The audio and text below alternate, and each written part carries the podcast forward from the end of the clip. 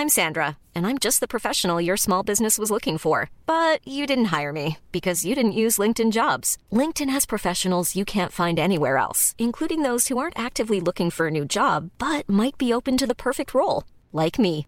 In a given month, over 70% of LinkedIn users don't visit other leading job sites. So if you're not looking on LinkedIn, you'll miss out on great candidates like Sandra. Start hiring professionals like a professional. Post your free job on linkedin.com/people today.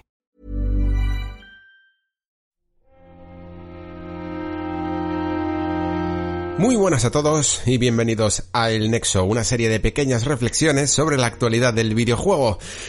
Hoy quería empezar un poco distinto, pidiéndoos casi perdón, porque a lo mejor en esta última temporada ya sabéis que está siendo un poco convulsa, eh, por el tema este de ser padre, y está habiendo algunos cuantos cambios en, la estructura del programa, algunas secciones incluso, a lo mejor notáis que, pueden incluso llegar a, ser un poquito más cortas, o, o, o alguna vez incluso a lo mejor demasiado despistadas, de, demasiado poco centradas con respecto al año pasado. Esto es porque me está costando encontrar durante estos primeros meses eh, de ser padre eh, momentos para grabar y eso hace muchas veces también que tenga que hacer ediciones, eh, pausas en las ediciones, ¿no? Para, para el momento, en cualquier momento en el que mi hijo está llorando, por ejemplo, ¿no? Y, y a veces pierdo el hilo. ¿Y por qué os comento todo esto? Pues porque incluso tengo que hacer hasta ciertos cambios en, el índice de la temporada. Eh, ahora, por ejemplo, tenía pensado una pequeña sorpresita que iba a traer aquí al amigo Pere de la taberna del androide a comentarnos cómo hizo ya el año pasado esa cara B de, en esta ocasión, el 2020. El programa de, de la temporada pasada quedó súper bien. Yo estaba súper contento con el resultado y quería volver a repetir. Y lo hemos tenido que aplazar porque ahora mismo es que no puedo hacer una especie de, entre comillas, falso directo, ¿vale? De, dos, tres horas que me pongo aquí a charlar con Pereno eh, por el tema de, del niño, ¿vale? Porque se pone a llorar y yo me pongo nervioso y, y, se cuela en el audio también el llanto incluso. Entonces hay algunas pequeñas modificaciones que en esta temporada, pues, eh, pequeños sacrificios que hay que hacer. Yo supongo que esta mm, situación se irá normalizando pues a medida también que el mundo también se normalice que el niño vaya yendo a la guardería y estas cosas y a lo mejor pues vaya encontrando algunos momentos mejores y más idóneos para grabar. Así que, dichas las disculpas de antemano, comentar un poco el menú para hoy. Vamos a seguir con esta sección, esta pequeña sección de noticias breves que me gusta la verdad también porque hacen honor a eso de las pequeñas reflexiones sobre la actualidad del videojuego y luego como platos principales, pues la verdad es que tengo dos cosillas bastante interesantes. Una, me hace especial ilusión porque he podido jugar bastante a la realidad virtual de nuevo con Oculus Quest 2, eh, que ya las tengo en casa. Antes yo tenía, no sé si alguna vez os lo he comentado por aquí, el, el primer, el primer modelo de Oculus Rift, el que se le llama CV1, que es ese que salió, digamos, de manera comercial después de los DevKit 1 y 2, ¿no? Que, que se entregaron por Kickstarter. Y esto, digamos, que es como una especie de segunda generación, ¿no? Seguro que habéis visto últimamente muchas noticias de que lo está petando bastante, que está vendiendo muy bien. Y quiero aprovechar, pues, este espacio para deciros exactamente por qué. Porque la verdad es que incluso siendo un usuario de realidad virtual ya relativamente experimentado de haber probado bastantes cosas eh, durante los últimos años, tanto en, en Oculus Rift como en PlayStation VR, pues la verdad es que he quedado encantadísimo, pero encantadísimo con, con esto. Así que luego entramos un poco más en, en harina. Luego también, eh, he probado esa demostración de Immortals Phoenix Rising que está en, en, Stadia y tengo algunas cosillas que comentar sobre ella, pero también deciros que la podéis probar vosotros, que, esto no es algo que tengas que tener Stadia Pro ni nada de eso, sino que simplemente te vas a la web y si tienes tu cuenta, que imagino que también valdrá con una cuenta Google o lo que sea, pues puedes jugarla aunque sea desde el PC, no necesitas ni siquiera Chromecast o si no te gusta jugar con, en el formato móvil, ¿no?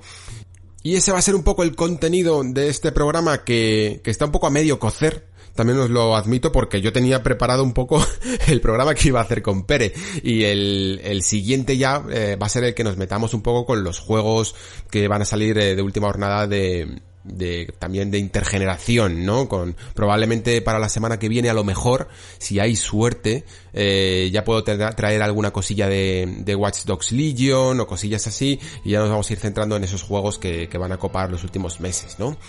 Y no os preocupéis porque si queréis escuchar ese programa de la cara B del 2020 con Pere, en el que aprovechamos para hacer eh, honor también a algunos, eh, algunas pequeñas joyitas un poco más ocultas, a lo mejor, que luego son juegos conocidos, pero, pero que no suele darme tiempo a que pasen por el programa, pues no os preocupéis porque intentaré volver a hacerle un hueco en la agenda, a lo mejor en diciembre, que vuelva a tener el permiso, o en enero del año que viene, y en algún momento yo creo que podré tener eh, espacio para que Pérez se pase por aquí y hagamos ese programón que yo estoy deseándolo. Vamos a empezar.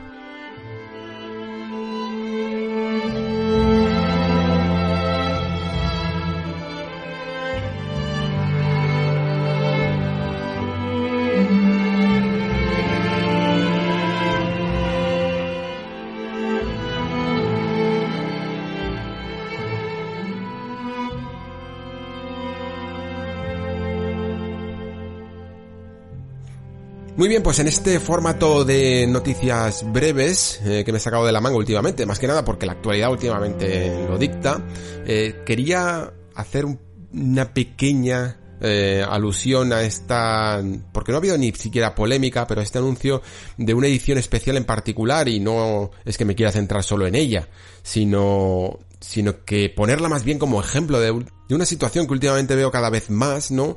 Y es eh, a tenor de esta edición especial que se ha anunciado por parte de Limited Run Games sobre mm, The Secret of Monkey Island, ¿no? El primer juego, eh, si no me equivoco, en su versión de Special Edition que salió hace unos años, ¿no?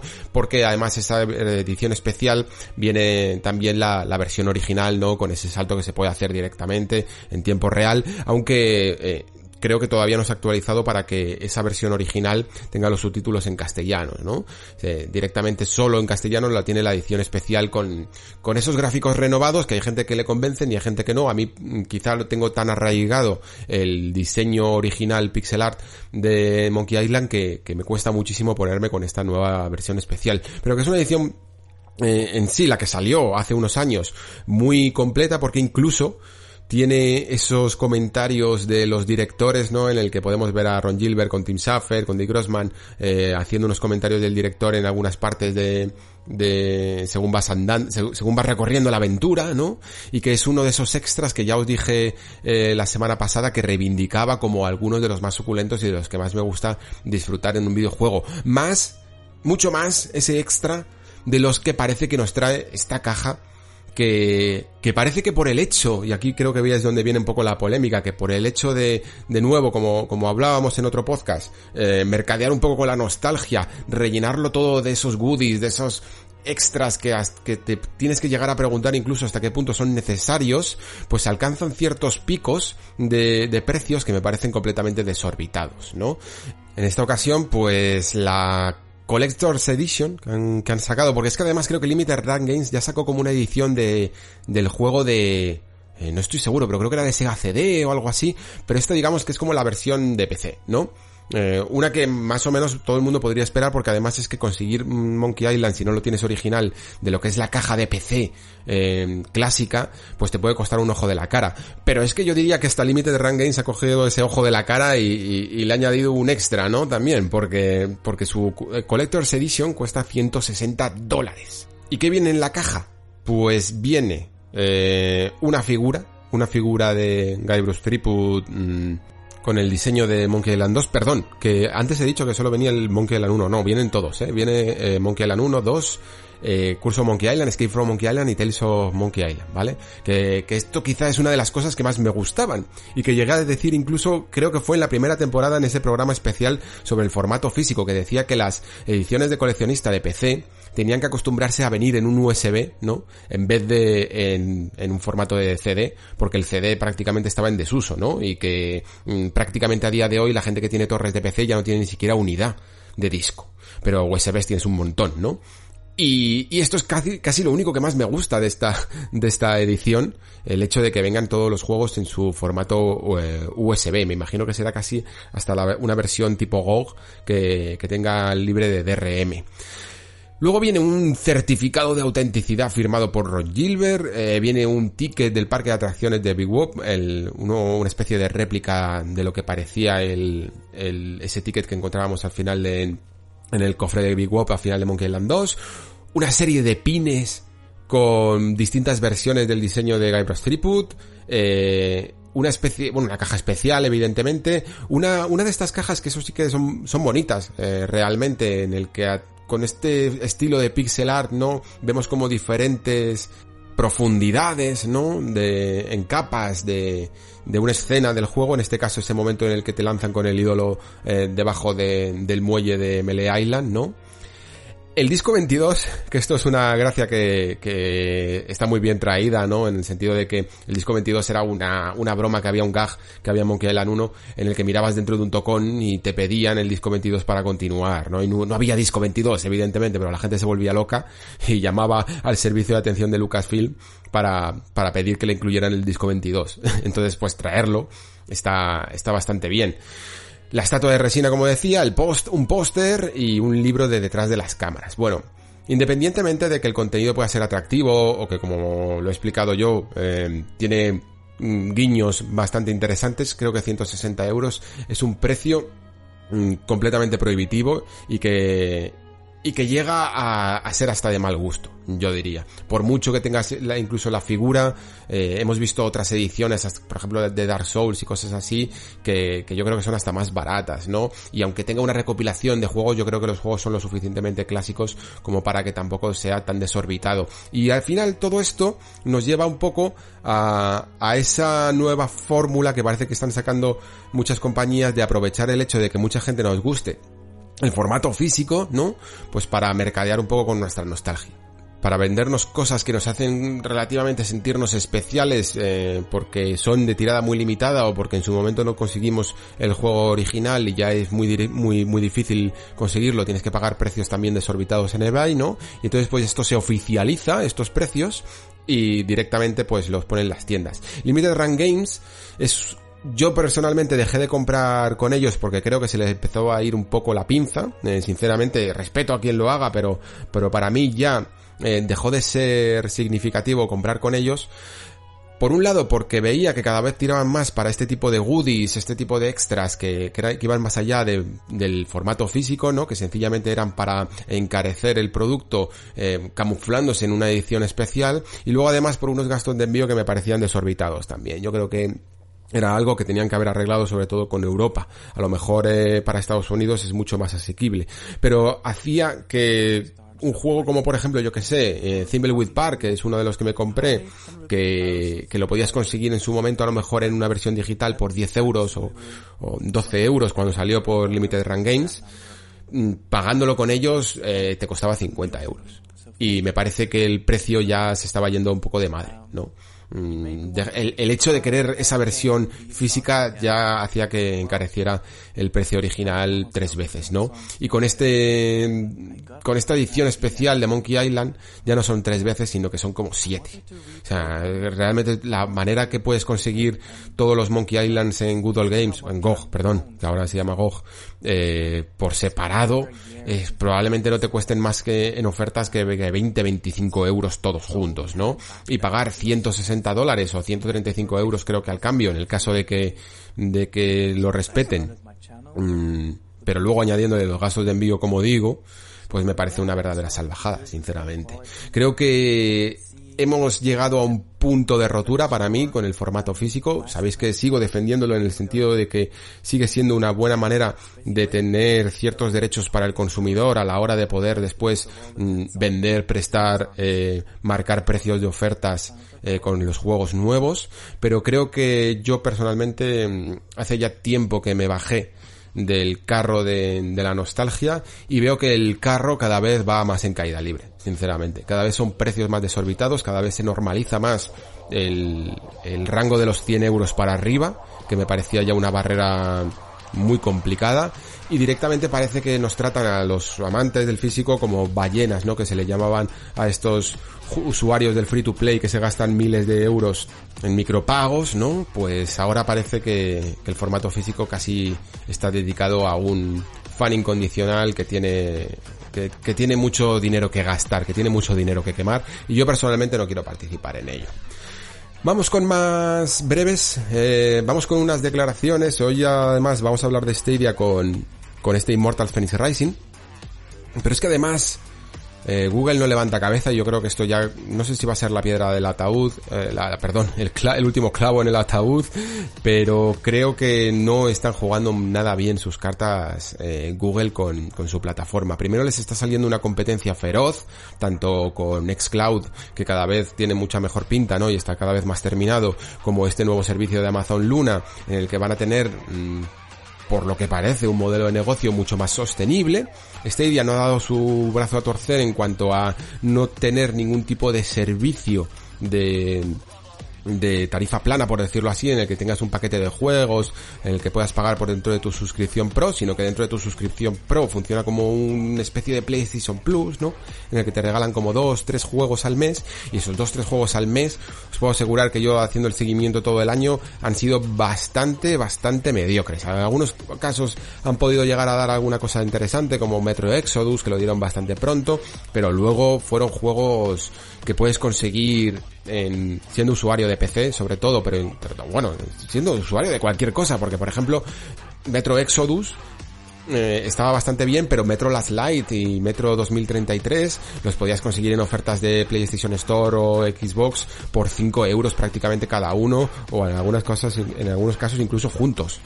Y aquí te lo regalaban como si esto fuera el juego del mes, ¿no? Por el que estás pagando 13 euros la suscripción o 12 euros la suscripción mensual. No me parecía nada justificable y cada vez han sido incluso juegos algunos meses muy, muy, muy desconocidos o muy experimentales, incluso muy, muy, muy independientes. Y no creo que hayan gestionado para nada bien este primer año de vida que se cumple más o menos en noviembre, ¿no? Si a esto además le sumamos el hecho de que salta su director, eh, uno de los directores creativos del proyecto, para decir unas declaraciones que no sé muy bien a qué vienen, pero que cuanto menos son polémicas, pues como digo, parece casi el último clavo del ataúd. Y personalmente me, me molesta porque creo que de verdad el, todo, todo lo que ha trabajado Google todo aquel que se haya dejado realmente la piel en, perfeccionar ciertos algoritmos de compresión para, para, la plataforma de Stadia, me parece que están minusvalorando el trabajo de toda esa gente y de toda, que, ha puesto su empeño en que esto salga bien, porque realmente cuando Stadia eh, funciona, funciona muy bien. tú te pones con quizá una de las mejores eh, formas de jugar a Stadia, que es con el Chromecast y con su, y su propio mando y os puedo asegurar que la experiencia es fantástica, que, que a día de hoy lo tengo que seguir diciendo, que ese meme de, de la persona que, que, aprieta el, el, el espacio del teclado para que el personaje salte mm, es un tanto malintencionado, ¿vale? Que la plataforma funciona muchísimo mejor que eso, pero es que ellos mismos se encargan de dinamitarlo, ¿no? Sobre todo con toda su forma de comunicación y de marketing. Y en este caso, como digo, estas declaraciones ni siquiera parece que tengan que ver con el servicio, sino que tienen que ver con el hecho de que eh, para este director los eh, creadores de contenido, como se le llaman ahora, tanto de YouTube o de Twitch, eh, todas las personas que, que graban vídeos capturando los juegos y, y haciendo streaming de ellos, mm, según él tendrían que pagar directamente a sus creadores, ¿no? Como una especie de derechos de explotación de ese producto, ¿no? Para poder llevarlos a, a sus canales, ¿no? Esto es algo así como lo que sucede ahora mismo con, con la música o incluso supongo que con algunas películas, ¿no? Eh, muchas veces con algunos clips tienes que pagar también derechos. Eh, cualquiera que, que mm, hayáis publicado vídeos en YouTube, sabréis, yo ahora lo estoy descubriendo más que nunca con, con algunos vídeos que subo al Nexo, ¿no?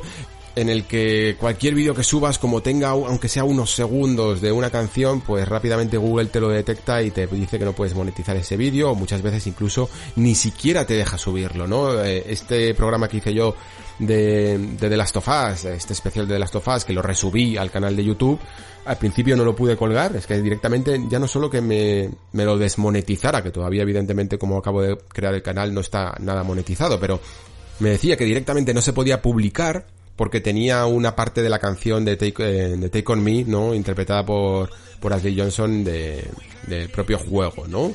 Esa canción que interpreta Ellie en uno de los primeros capítulos de, de Last of Us 2.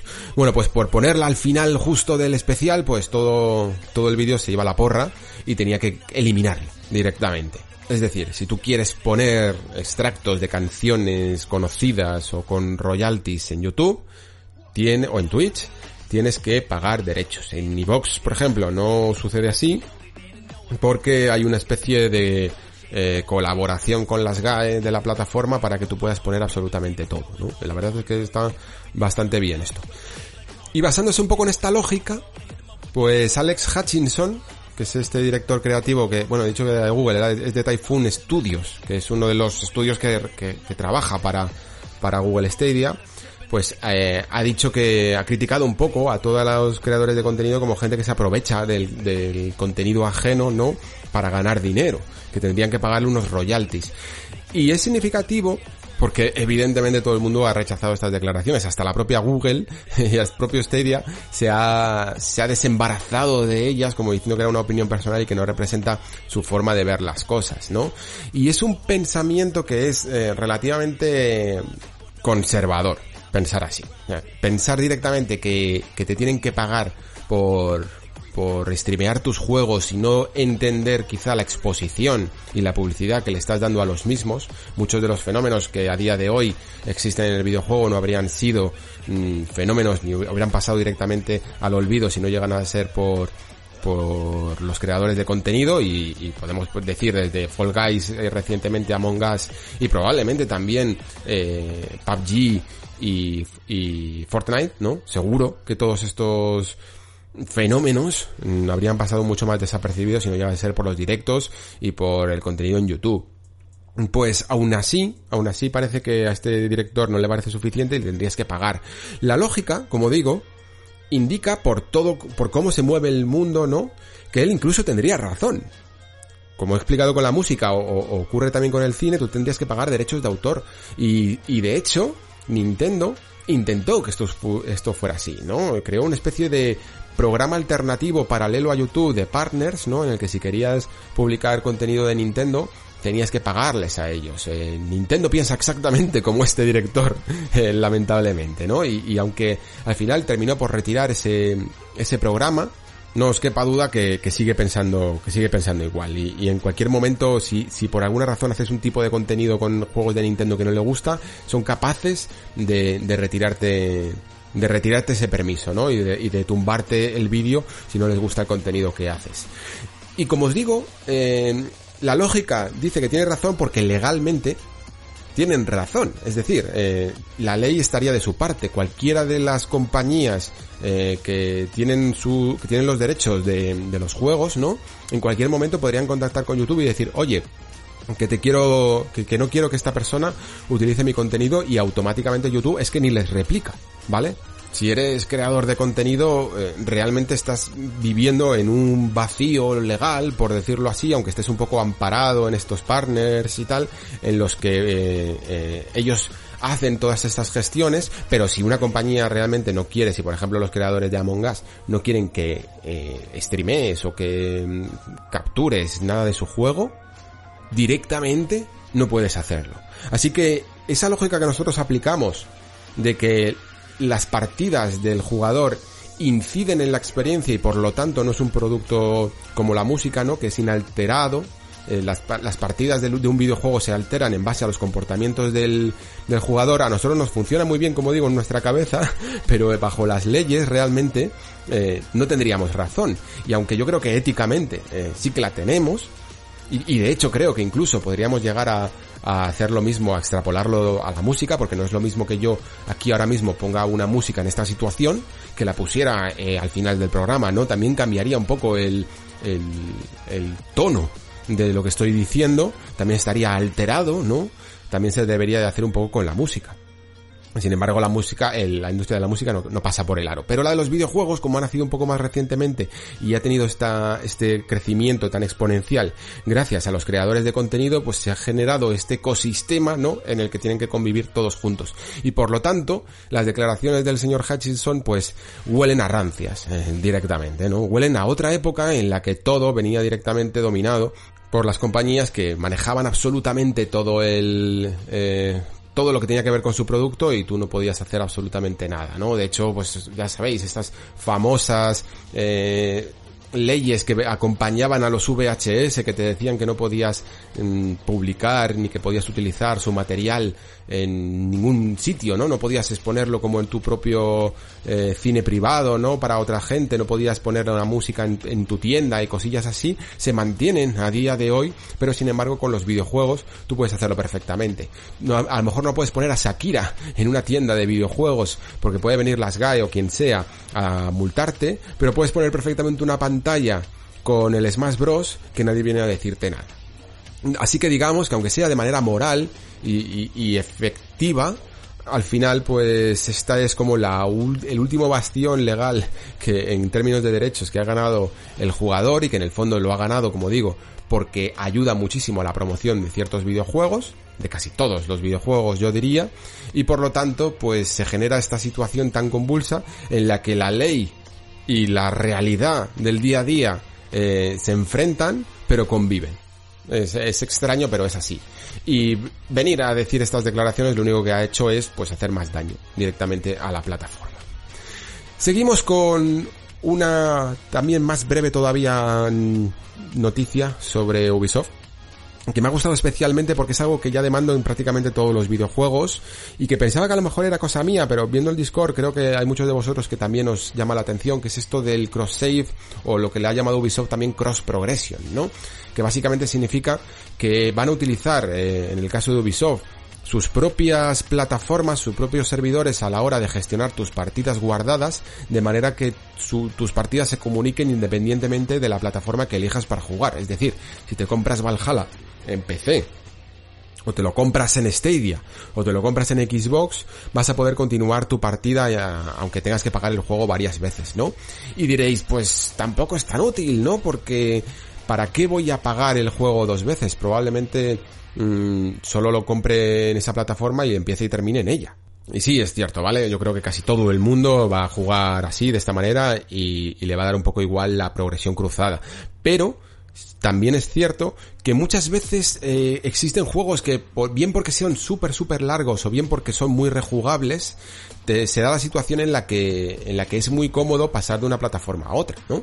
Yo, por ejemplo, me he encontrado con, sobre todo con Nintendo Switch, en el que han salido ciertos ports de, de algunos juegos que me ha apetecido jugar otra vez o que o que siempre vuelvo a ellos en el fondo, ¿no? Como por ejemplo Divinity Original Sin 2, eh, The Witcher 3 y, y XCOM 2 en los que tenía, los tenía evidentemente en otras plataformas, los había jugado en otras plataformas, pero que también me compré en Nintendo Switch. Y en el caso de Divinity Original Sin 2 y de The Witcher 3, pues sucede que existe también esta progresión cruzada, ¿no? Tú puedes sincronizar tu partida de The Witcher 3 o de Divinity con la versión de PC y funciona perfectamente. Y tiene cierta lógica porque en el fondo Switch es una consola que te puedes llevar a cualquier lado y continuarlo. Lo que pasa es que no me gusta jugar todo el juego quizá en Nintendo Switch, porque estando en casa, sinceramente, pues prefiero jugar a The Witcher 3 o a Divinity Original Sin 2 en una versión superior gráficamente, pues porque se ve mejor y porque tampoco voy a aprovechar el factor portátil. Pero si me voy al pueblo, por ejemplo, o me voy a la playa, mm, sí que me apetece a lo mejor seguir esas partidas y puedo sacrificar cierta eh, fidelidad gráfica, no, Por, eh, porque si no, no tengo otra manera de jugarlo. O directamente ahora, con todo este de la nube, ¿no? Del juego en streaming, también podría continuar muchas partidas en el móvil o con el Chromecast en Stadia. Sí, como por ejemplo Assassin's Creed Odyssey, que es un juego que, que llevo jugando prácticamente toda la eternidad, porque entre lo largo que es per se y los contenidos descargables, pues es que te puede durar muchísimo, muchísimo tiempo, ¿no? Y a lo mejor, eh, si hubiera existido antes esta progresión, hubiera podido coger la versión de Stadia de Assassin's Creed Odyssey y directamente pues haber intercambiado las partidas, ¿no?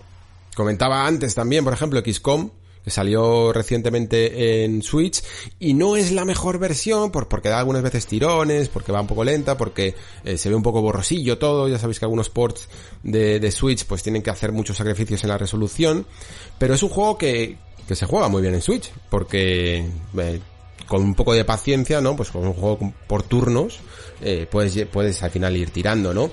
Y estaría muy bien, la verdad, que su partida se pudiera sincronizar con el resto de versiones que tengo.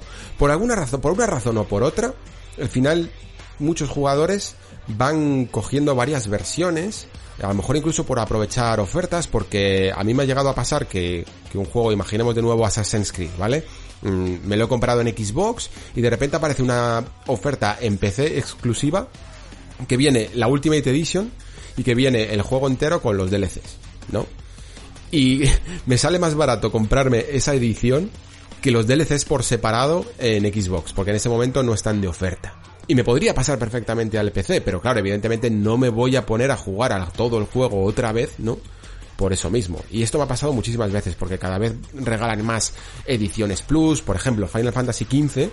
Eh, es curioso, yo lo jugué en su momento en PlayStation 4 y el juego me lo, vamos, me lo terminé de, de pe a pa la versión primera, ¿no? La que no tenía todavía los DLCs. Y luego cuando salió la Royal Edition en el Game Pass, pues venía con absolutamente todo, ¿no? Venían los episodios de Gladiolus, Ignis y Pronto.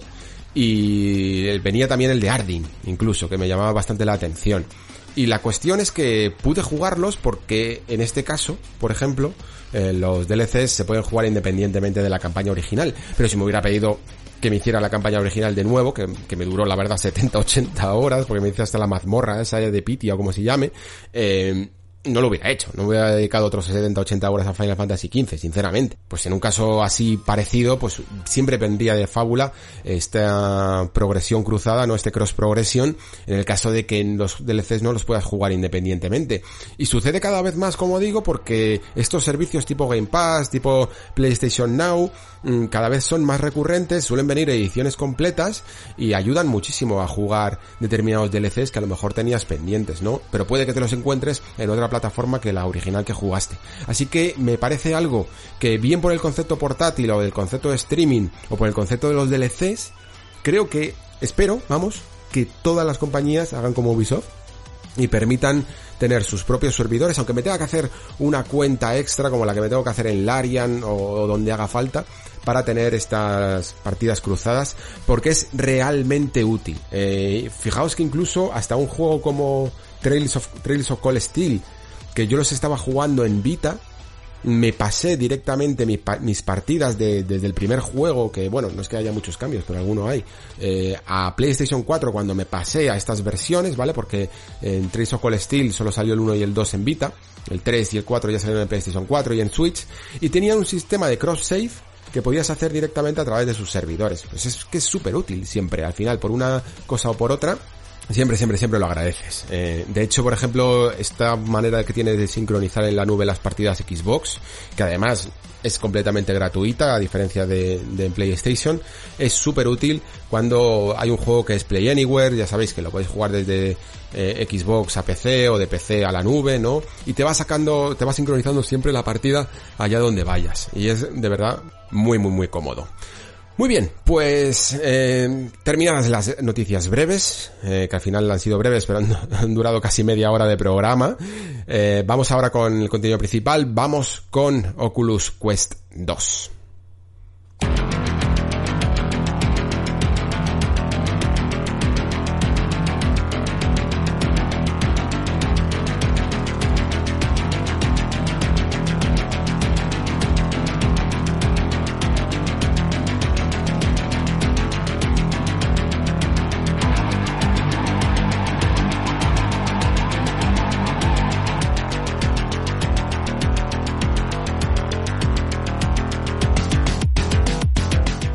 Que digo a continuación os sorprende un poquito, porque si tuviera que decir a alguien que realmente admiro en la industria del videojuego, mm, evidentemente me saldrían muchísimos nombres, pero uno de los que más admiro genuinamente es a John Carmack. Y, digo que a lo mejor os sorprende porque sabéis que el Nexo es un programa que, que bueno, que tira más para partes narrativas, para partes de diseño de juego y a lo mejor John Carmack tiene más que ver con el aspecto técnico de la industria, ¿no? Que con la parte creativa. De hecho, mm, creo que John Carmack realmente no ha diseñado nunca nada. Eh, básicamente siempre se ha centrado más en, toda la parte de, motores y de conseguir llevar eh, la industria a la siguiente evolución gráfica o técnica, ¿no? Pero quizá la razón por la que admiro tanto a Carmack es porque notas que detrás de él no hay simplemente alguien brillante, ¿no? No, no es como, por ejemplo, yo que sé, Neil Druckmann, que ha hecho tres grandes juegos, por ejemplo, dos o tres grandes juegos, los que queráis, y, sabéis que, hace bien ciertas cosas, ¿no? Muy, muy concretas. Carmack es más bien como un genio. O sea, es alguien que, que lleva 25 años mejorando el medio y eh, realmente notas que tiene una mente privilegiada, ¿no? Es, es, esa típica persona que hay un ejemplo en el, en el libro de, de Masters of Doom que tenéis que leer sí o sí, incluso aunque no seáis súper aficionados a, a It Software, a la historia de It Software o, a la historia de los juegos de PC, porque es uno de los libros mejor escritos sobre, sobre el medio, ¿no? Y uno de los mejores incluso mmm, narrados, redactados, en el que decía que Carmack cuando se compró su Ferrari, fue básicamente del, del, concesionario, sacó el Ferrari y se lo llevó a un taller para ver cómo lo podía mejorar, ¿no? Porque estaba más interesado en mejorarlo para ver cómo podía ir más rápido que en el hecho de disfrutarlo en sí. Y eso habla mucho de cómo es este, este genio, como digo, que, que ha hecho tanto por los videojuegos, lo hizo en su momento por eh, Software y ahora lo hace también en Oculus con la realidad virtual. Cuando empezó la realidad virtual yo me sentí un tanto decepcionado porque aunque me llamaba muchísimo el medio, este, esta nueva forma de aproximarse a los videojuegos, siempre le, le añoré como, como uno de los fundadores de software y, de la forma tradicional de jugar, ¿no? Yo disfrutaba muchísimo, muchísimo, muchísimo de las charlas que tenía en, en la QuakeCon, ¿no? En, en los que se dedicaba a, hablar sin parar, sin parar durante dos horas a lo mejor, eh, del tirón sobre aspectos técnicos que, que probablemente a la, a, la, a la media hora había mucha gente que ya había desconectado porque eran muy muy muy avanzados en algunas ocasiones. Salía incluso con una pizarra y te hablaba de cómo incidía la luz. En 2012-2013 ya estaba defendiendo los 120 frames por segundo, diciendo que eran el futuro del videojuego. Cosillas que, que dices tú, eh, es increíble tu mente, de verdad. Y le había echado de menos porque en realidad virtual, aunque había tenido algunas conferencias, pero sobre todo los había tenido últimamente de nuevo con, con Oculus Quest y tal, eh, los Facebook Connect y todo este tipo de cosas, pero aunque yo había seguido la realidad virtual eh, desde el principio, pero estaba últimamente más desconectado, pues porque mis dispositivos ya no tenían quizá la capacidad, me había quedado en la primera generación, ¿no? Y no entendía muy bien las cosas de las bondades de la segunda generación hasta ahora. Evidentemente que he probado Quest 2. Y por fin el otro día pude ver una charla de Carmack de dos horas, de hora y media, hasta que le quitaron prácticamente el micro. Y, y enterarme bien de nuevo de cuáles eran sus inquietudes porque, porque como os digo, me parece un tipo súper, súper brillante. Y escuchándole hablar sobre Quest 2 y sobre todo lo que habían conseguido en un dispositivo tan barato, eh, realmente todavía afianzaba más mis sensaciones que he tenido con, con este, con este Quest 2, ¿no? Con este producto.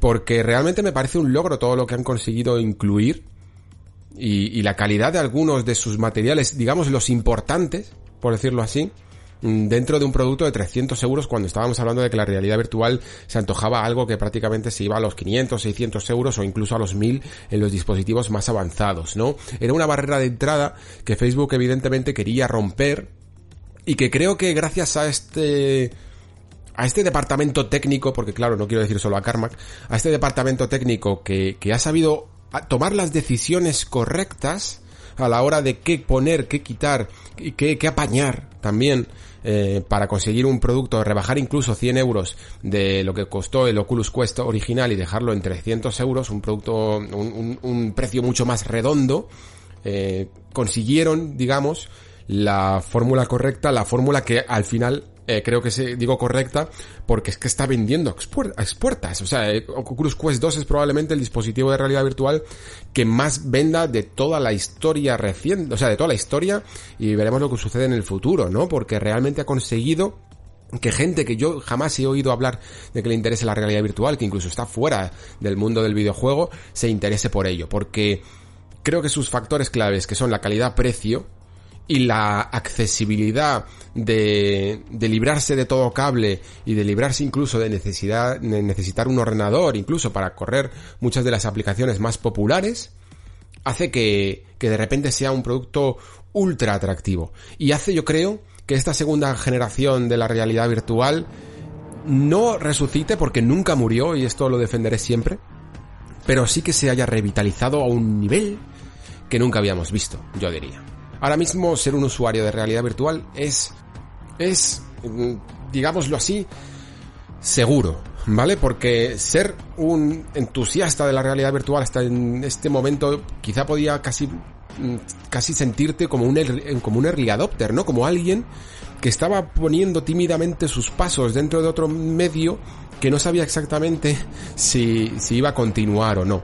Pero ahora te sientes seguro, te sientes que si te gastas el dinero en ello, realmente vas a, vas a tener una, una experiencia que, que, es buena ahora y que se va a continuar con grandes juegos en el futuro. No es como pensar, vale, sí, ha salido Half-Life Alyx, pero es que ya está, eh, probablemente después no vaya a buscar, a encontrar nada que me guste. No, ahora yo creo que sí que vas a encontrar cosas interesantes que te gusten, independientemente incluso del tipo de jugador que seas. Luego lo veremos cuando hablemos un poco de algunos juegos llamativos que he podido probar, eh, que bueno, que ya había podido probar incluso evidentemente en el, en el, en el Oculus Rift que tengo yo en casa o en PlayStation VR, pero que, que ahora es que se ven súper mejorados con este Quest 2. Evidentemente yo no he probado Quest 1, no os puedo hablar a lo mejor tanto de lo que supuso en su momento, que yo sé que quizá incluso fue la verdadera revolución, pero este Quest 2 yo creo que es una revolución en cuanto a la calidad-precio, ¿vale? Pero todas estas cosas se pueden aplicar incluso a, parte de lo que fue en su momento el primer Quest, ¿vale? Antes, creo que voy a, estructurar esta parte porque entiendo que, que la realidad virtual es difícil, en ir de, de, lo más accesible, ¿vale? De las preguntas más vitales que podemos hacer, que puede hacerse el, el que medianamente esté interesado, ¿no? Hasta las cosas más frikis, ¿vale? Que las dejaré un poco para último lugar. Y quizá lo más vital es saber si esto es un buen dispositivo para entrar en la VR. Esto es lo que más me ha preguntado todo el mundo. Es en plan, me si me tengo que comprar unas gafas, ¿cuáles me compro? Las Quest 2. Parece que son las que habla todo el mundo. ¿Qué diferencias hay con otras? Bueno, pues si es un buen dispositivo para entrar en la VR, por supuesto que sí. Yo diría que, que es casi el mejor. No el mejor en cuanto a calidad, evidentemente, pero sí en cuanto a calidad-precio. Creo que esos 300 euros son eh, los ideales para tener una experiencia óptima y sobre todo eh, amplia en cuanto a la variedad de cosas que puedes hacer, porque no solo se trata de lo que puedes hacer con las gafas, sino también lo que puedes hacer cuando las conectas al PC, ¿vale? Digamos que hay como dos mundos dentro de ahora mismo de lo que es la realidad virtual, el juego de PC y el juego, mm, si queréis le llamamos móvil, ¿vale? Pero, pero realmente es eh, a través del procesador de este Qualcomm XR1 que monta directamente las gafas y que hace que no necesites absolutamente de ningún cable o de ningún PC para correr algunos juegos como clásicos incluso como Beat Saber, ¿no? Si tienes, si quieres algunas pequeñas experiencias, eh, vas a tener buenos gráficos mucho mejor que los que tiene un móvil porque este XR1 es un pedazo de, de procesador eh, con, con muchísima gran respuesta y sobre todo con una definición, una resolución increíble de verdad. Luego hablaremos más en la parte friki, luego hablaremos si queréis más un poco de las partes técnicas, ¿no? Pero la respuesta es sí, de verdad. Eh, si queréis un buen dispositivo de VR y no tenéis mucha idea de este mundo, de, este, de este subuniverso del videojuego que es la realidad virtual, yo os animaría a empezar por Quest 2, porque quizá hay otros Evidentemente hay otros eh, dispositivos mejores, eh, está evidentemente ese em, Valve Index, ¿no? Esas gafas de Valve que son de las mejores, sin duda. Están también estas que van a salir de HP, no sé si han salido ya, las Reverse G2, eh, que, que, todo el mundo habla muy bien de ellas. Están también las Vive Pro, este, digamos la alta gama de la realidad virtual, la que sube de precios a unos 600 para arriba hasta los 1000, que evidentemente consigue unas de las mejores experiencias en cuanto a definición gráfica y en cuanto a traqueo de movimientos, en cuanto a registrar bien tus movimientos, porque se apoyan en sensores, externos, ¿no? Para cuadrar, para cuadrar un poco tu espacio de, de movimiento y, y, proporcionarte la mejor experiencia. Pero, evidentemente, eh, esta, esta alta gama siempre está conectada a un cable y al PC y, necesitas evidentemente de todo ello, ¿no? Necesitas estar enganchado, por decirlo así, y necesitas también de un eh, ordenador también de alta gama, ¿no? Para poder eh, correr los juegos a altas resoluciones y altas frecuencias. Eh, estamos hablando de que al final te necesitas unas una resolución muy muy que, ya abandonó casi los 720p de los primeros Rift para ser casi digamos QHD o una mezcla entre QHD y 4K a altas resoluciones hablamos de, entre 72 frames 72 hercios a, 90 no Creo que hay alguna gafa de 120 Hz, pero no, estoy seguro. Pero de todas maneras, Carmack decía que, que, veía interés también en 120 Hz, pero que con 90 Hz creía que era la, la apuesta segura de momento, ¿vale? Y, y, digamos que si eres muy muy entusiasta de la realidad virtual, en el fondo no hace falta que te cuente esto porque ya lo sabes. Eh, pero si eres un usuario primerizo, creo que es complicarse la vida demasiado y creo que la barrera de entrada puede hacer que, te parezca demasiado cuesta arriba eh, la cantidad de requisitos. Lo que hace Quest 2 en el fondo es eliminar todos estos requisitos, incluso aunque no tengas ordenador, ¿no? Incluso eh, aunque no quieras, si, si quieres sobre todo jugar sin cables, eh, es una de las mejores experiencias, aunque luego hablaremos también de ello, de las bondades de añadir un cable o incluso de cómo saltarte ese paso y, poder jugar a los juegos de PC sin cables. También hablaremos de ello. En el caso de que vengas de la primera generación, como era mi caso, eh, de, las Rift, del modelo DevKit, de la CV1, o de incluso de PlayStation VR, ¿no? O de las primeras HTC Vive, incluso a lo mejor también se podría añadir, aunque estas las tengo menos probadas. Mm, quizá también es una pregunta legítima, que era la que me hacía yo, si es necesario cambiarte a la segunda generación. Esto es como pasar de la Play 3 a la Play 4, por decirlo así. Y yo diría que casi que sí. Evidentemente los juegos son un poco los mismos, los puedes jugar en, la primera generación de, de, gafas de realidad virtual. Yo a Alex lo jugué así, pero por ejemplo ahora jugando a Alex y a muchos otros juegos con las Quest 2, el cambio que he notado es brutal. Y como digo, no solo tiene que ver con la resolución, que también, sino sobre todo con la libertad de movimientos. La sensación además también, yo con la, con la Rift tenía la sensación de que era un beta tester, porque los, las gafas eran un tanto aparatosas, con, con unos materiales que parecían de, de ensayo, ¿no? Que no eran finales, y Quest te da esa sensación de producto terminado, eh, sobre todo.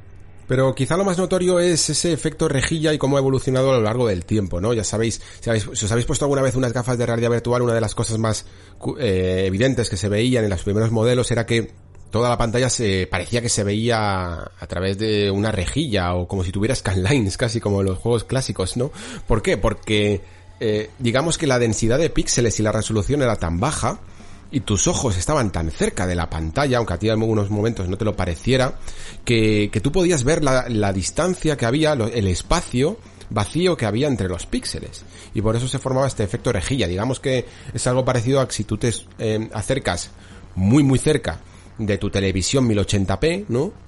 Y vas a ver, sobre todo si es un monitor de, un, un televisor de 50 pulgadas, 55 pulgadas, ¿no? Vas a ver muy claramente el espacio divisorio entre los píxeles, mientras que si te acercas a un televisor de las mismas pulgadas de 4K, te va a costar mucho más porque la densidad de píxeles es menor, ¿no? Y por eso se produce este efecto que hace que se pierda información, que se pierda realismo, ¿no? Y definición, nitidez en, en los juegos. Con estos modelos eh, de segunda generación, pues han aumentado evidentemente esa densidad, han aumentado la, la, la resolución, ¿no? Y se ve muchísimo, muchísimo mejor. Pero vamos, hay una diferencia notoria desde el momento, desde el primer momento en el que te la pones. Estamos hablando de que Quest 2, por ejemplo, maneja una resolución de 1832 por 1900 por ojo, 1920 por ojo, pero que en el fondo esto es eh, no es un no es una no es un valor válido, por decirlo así, porque las pantallas de Quest 2 ya no son como las de antes en las que había dos eh, paneles que se montaban individualmente para cada ojo, sino que lo que han hecho aquí es directamente utilizar uno solo, ¿no? Y entonces se forma una resolución de 3664 por 1920 que es, que es casi, casi, casi 4K, por decirlo así, aunque no la utiliza toda porque dependiendo un poco de la distancia eh, intrapupilar, me parece que se llamaba, de, de nuestros ojos y, y el nivel que le, ajustemos la palanquita para marcar esa distancia que tenemos entre nuestros ojos, pues hay ciertas zonas de la pantalla que se quedan vacías de píxeles, de información y no se completan. Pero esto nosotros en el fondo cuando nos ponemos las gafas no lo vemos, ¿no? A mí esta forma de utilizar un panel solo me recuerda un poco a, para que os hagáis una idea, que seguro que lo entendéis mejor, a, a lo que hizo Nintendo con Nintendo 2DS, que sabéis que como esta consola no se plegaba como todas las DS, Mm, no hacía falta utilizar dos pantallas. Se podía poner una sola y, lo que ocurría es que en la parte de abajo, como la de arriba era un poco más ancha, se perdía información por los lados. Pero a Nintendo le era más barato, evidentemente, montar solo un panel que montar dos plegables con una, con una bisagra. Es evidentemente más barato. Pues estos son los truquillos, digámoslo así, que utiliza Quest 2 para, para ser en el fondo más barata, ¿no? Porque esto es un poco lo que comentaba Karma, que, que son decisiones inteligentes, un poco las que han tomado y con ciertos sacrificios, evidentemente, para, para poder llegar a ese precio. Yo entiendo que todo el proyecto Quest 2 se basó en mm, un poco el equipo de Oculus desde arriba o el equipo de Facebook diciendo tenemos que democratizar la realidad virtual y no nos podemos volver locos con precios. Necesitamos un precio, alcanzar un precio de 300 euros. Y la verdad es que lo que te llevas por 300 euros, si miras incluso los componentes por separado, yo creo que es bastante asequible. Como digo, hay sacrificios. Eh, os he hablado un poco de la pantalla, que evidentemente ni siquiera es OLED, se está montando un LCD, pero que también tiene sus ventajas. Eh, los, los auriculares que monta quizás sí que son de menor calidad, ¿no? Porque los propios que yo tengo del modelo Riff original daban una vamos, una claridad de sonido brutal, buenísima, comparado con estos, que son un poco, están metidos, incluidos dentro de la correa y se nota que son un poco más abiertos, eh, si los pones muy altos incluso puedes llegar a molestar a la gente que esté alrededor, ¿no? Pero que se soluciona bastante fácil con una salida de jack en el que te puedes poner tus propios cascos, desde el casco directamente enchufados, ¿no? Y eh, conseguir una mejor calidad de sonido por tu propia cuenta. Y ese por tu propia cuenta ¿no? Que se repite bastante, de hecho, hace que, que las gafas sean más baratas. Que, que, si te pones tú tus mejores auriculares no te los tienes que comprar de nuevo, ¿no? Y entonces puedes reducir también el precio.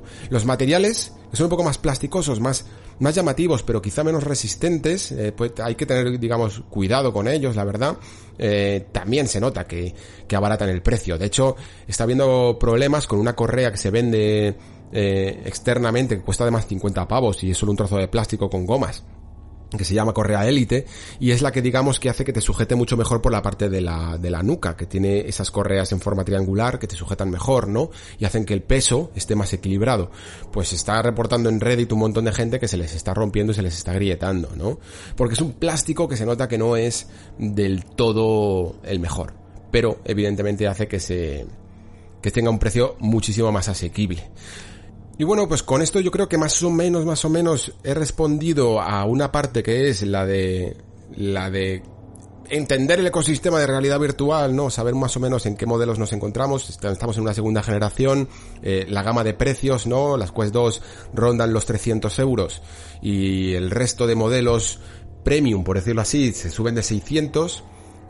también deciros que no os hagáis mucho lío con la Rift S, que aunque es un modelo que es muy muy interesante, Mm, se va a descontinuar por parte de Oculus, así que yo diría que si, si quieres pertenecer un poco a la familia de Oculus, por decirlo así, aunque tengas que hacerte una cuenta obligatoria de Facebook, ¿no? La, la, única vía a día de hoy por la que se quieren tirar, por la que quieren tirar, es por la de Quest, ¿vale? Lo digo porque existe también ese modelo Go y, las Rift, evidentemente, que se van a descontinuar y se van a quedar sencillamente con este modelo por esa eh, idea, ¿no?, de democratizar la realidad virtual. Y con esto, yo creo que entonces ya podemos hablar un poco más de los juegos, de cómo funciona la tienda y de cuál es esa diferencia que hay entre eh, usar las gafas por sí mismas, ¿no? Eh, directamente, independientemente de cualquier otro cable o ordenador, o conectarlas al PC, ¿vale? Y las diferentes formas que hay de conectarlas al PC. Si queréis, hablamos primero de, esto último porque creo que es interesante y además así luego pues no tengo que estar dividiendo los juegos en base a qué eh, plataforma. La cuestión es que Oculus Quest tiene, como digo, su propio procesador XR1 que hace que tengas todo, todo, todo, todo lo necesario dentro del propio dispositivo. Es decir, olvidaros ahora mismo de que tenéis un ordenador, eh, pensad en, en las Quest 2 como si fuera un móvil, ¿vale? Tú el móvil no necesitas ni cables ni ordenador para que funcione. Y si quieres los juegos, eh, te los puedes bajar de, del App Store o de la, del Google Play o de lo que sea y los puedes hacer funcionar con el Qualcomm o el procesador que tengas integrado dentro del móvil, ¿no? Pues las Quest 2 son exactamente lo mismo tú directamente tienes eh, todo lo que necesitas dentro de las gafas e incluso que yo esto eh, me costó incluso un poco más por, por haber venido del modelo de Rift entenderlo, no necesitas ni siquiera sensores externos. Porque en Rift yo tenía que triangular, por un lado, el movimiento de las gafas con un sensor, que es una especie de barrita, imaginaos como la de la Wii, eh, pero un poco más sofisticada, que iba directamente a las gafas y con otro sensor, los mandos estos, los Oculus Touch, que son la, la forma de que tenemos de, de movernos en el control de la realidad virtual, ¿no? Ahora todo eso viene directamente a través de las cámaras que están incorporadas en las gafas y que directamente se encargan de triangular absolutamente todo con los mandos y con el espacio. De hecho, existe una cosa que le llaman el guardián, ¿no? Que es un límite en el que tú pones a la habitación, por decirlo así, que vas pintando en el suelo de la habitación para decir dónde están las paredes y para que tengas ese espacio en el que puedes maniobrar. ¿Qué significa esto? Que, que si queréis jugar a Half-Life Alyx en un descampado, podéis hacerlo. Y que si tú en ese descampado, en un parking, ¿vale? Para que sea un poco más recto y no te tropieces con una piedra. Eh, en ese parking trazas un, una distancia de muchísimos metros cuadrados, eh, o en tu jardín de tu casa o lo que sea, y, le marcas las delimitaciones de por todo el espacio en el que te puedes mover, tú puedes jugar a Half-Life Alyx sin necesidad de utilizar los sticks. Ni para moverte pulsando el stick, ni haciendo esos teletransportes clásicos de la realidad virtual, sencillamente andando tú, agachándote, rodando, haciendo lo que te dé la gana, cubriéndote con las paredes, haciendo absolutamente lo que tú quieras, ¿no? Y es una experiencia increíble, de verdad. Yo evidentemente solo lo he podido probar en casa, pero a poco que tienes un, pruebas un juego en el que puedes mínimamente, mínimamente moverte, aunque luego el resto de movimientos largos los tengas que hacer con el stick, pero que puedas cubrirte, que puedas girarte de un lado para otro, desplazarte, es ya fabuloso, es ya un cambio completo desde la generación pasada. De hecho es que me atrevería a decir que eh, esta segunda generación de gafas con respecto a la primera generación el salto es más notorio que el que vamos a tener en las consolas clásicas. De verdad, porque, porque hay muchísimos beneficios de, de poder jugar sin cables y de poder jugar con todo montado directamente en las gafas de realidad virtual. Y por lo tanto, entonces tenemos esta manera de jugar en la que eh, tenemos toda la tienda, todos los juegos en las gafas, pero evidentemente estamos limitados por la capacidad del, la capacidad del procesador y del, del chip que monta, ¿no? De, de, este XR1, que como digo, está muy bien, pues para juegos tipo Beat Saber o, o yo que sé, algún juego, por ejemplo, de minigolf que me chiflan a mí, o no sé, el, este Pistol Whip que han salido, juegos vectoriales tipo Super Hot, que no requieren de demasiado mm, carga gráfica, pero luego hay otros, evidentemente, que no pueden funcionar en las gafas. Nunca vamos a ver Half-Life Alyx en la tienda directa eh, de, del Quest 2, ¿no? Lo vamos a ver en SteamVR, en las tiendas de PC a través de un procesador, a través de, los requisitos gráficos de tu PC, ¿no? Y entonces, ¿qué ocurre? Pues que ciertos juegos que son de alto nivel gráfico tenemos que jugarlos con las gafas conectadas a ese PC por un cable que se llama, que le llaman Oculus Link, pero que en el fondo no deja de ser un USB-C eh, de alta velocidad de transmisión, ¿vale? Son, son cables que el oficial cuesta 99 euros, pero que en el fondo lo puedes conseguir con un cable de buena calidad y que hace que se transmitan datos, pues de, aproximadamente 450-500 megabits por segundo de información y, y, consiguen comprimir toda la información y renderizar lo que está ocurriendo en el PC para que se lleve a las gafas. Mm, es decir, no es exactamente, no usa tus gafas como si fueran un monitor, sino que tiene que procesar esa información y comprimirla. Y por lo tanto, por lo tanto, y aquí hay una gran diferencia en la que tengo que hablar, estas gafas, digamos que los juegos nativos de ellas, con lo que hablaba antes de Beat Saber, de Pistol Whip y tal, se ven increíblemente nítidos, increíblemente definidos, se ven súper súper bien, pero los juegos de PC pierde un poco de la definición original. ¿Vale? Porque al traspasar esta información a las gafas, eh, no, no consigue llegar, llevarlas con toda la definición que necesita. Además es que cierto, el firmware de, Oculus se va actualizando poco a poco y vamos viendo que cada vez más esa decompresión, pues el algoritmo se va mejorando y va permitiendo que cada vez traspase más información. Pero no funciona como un monitor, no es como conectar a la tele o al PC eh, tu ordenador, sino que hay un ligero sacrificio en los juegos. Y, y, y este sacrificio es el que digamos que valida y hace que existan todos estos modelos de alta gama que, que, hablaba antes. Porque claro, evidentemente muchos de vosotros podéis estar preguntando, coño, ¿para qué sirve comprarse unas eh, Valve Index o, unas River G2 o el HTC Pro? Y estos, estos modelos en los que tienes que estar sí o sí enganchado al PC, y, y si, si las Quest lo hacen todo. Bueno, pues porque estos modelos consiguen, como están siempre por cable, no comprimen la información y consiguen aprovechar al máximo la resolución original de las gafas, ¿no? Con Quest 2, cada vez más se ha ido mejorando esta resolución, pero siempre va a venir un poco la señal comprimida. Aún así, y cualquiera que lo haya probado te lo diría, muchos, muchos de nosotros nos parece suficiente. De momento nos parece suficiente eh, por la calidad-precio lo que te da para los juegos de PC. De verdad. Mm, no penséis que es que estáis, eh, es la diferencia entre, yo que sé, 720p en un juego tradicional y 4K. Para nada, ¿eh? Sería casi la diferencia entre 1440p y 4K, para que os hagáis una idea. Se ve muy bien en unas gafas mm, premium, pero se ve muy muy decentemente en estas gafas. Y cada vez más, sobre todo, si, si vas utilizando ciertas herramientas de diagnóstico, que te vas metiendo un poco en, en, los valores que te deja retocar eh, la versión de PC, para mejorar la calidad y la nitidez de, de los juegos, ¿no? Pero es que aparte hay otra forma, que es como lo mejor de los dos mundos, ¿no? Que es ya el Summon y lo que todo el mundo utiliza, que es el Virtua Desktop. ¿Vale? Seguramente lo hayáis oído escuchar a poco que hayáis leído un poco de sobre la realidad virtual. Virtual Desktop es una aplicación que básicamente sirve para para llevar el escritorio de tu, ordenador directamente a las gafas de realidad virtual. Y parece sencillamente una aplicación de estas, pero se ha conseguido a través de aplicaciones externas y de desarrollo hacer que los juegos de, de PC, de realidad virtual, se transmitan por streaming, ¿no? A las Quest. A las Quest 1 en su momento fue cuando nació y ahora también a las Quest 2. Y el resultado es tan, tan bueno, es tan, tan bueno que, que mucha gente lo utiliza a diario y es su forma de jugar.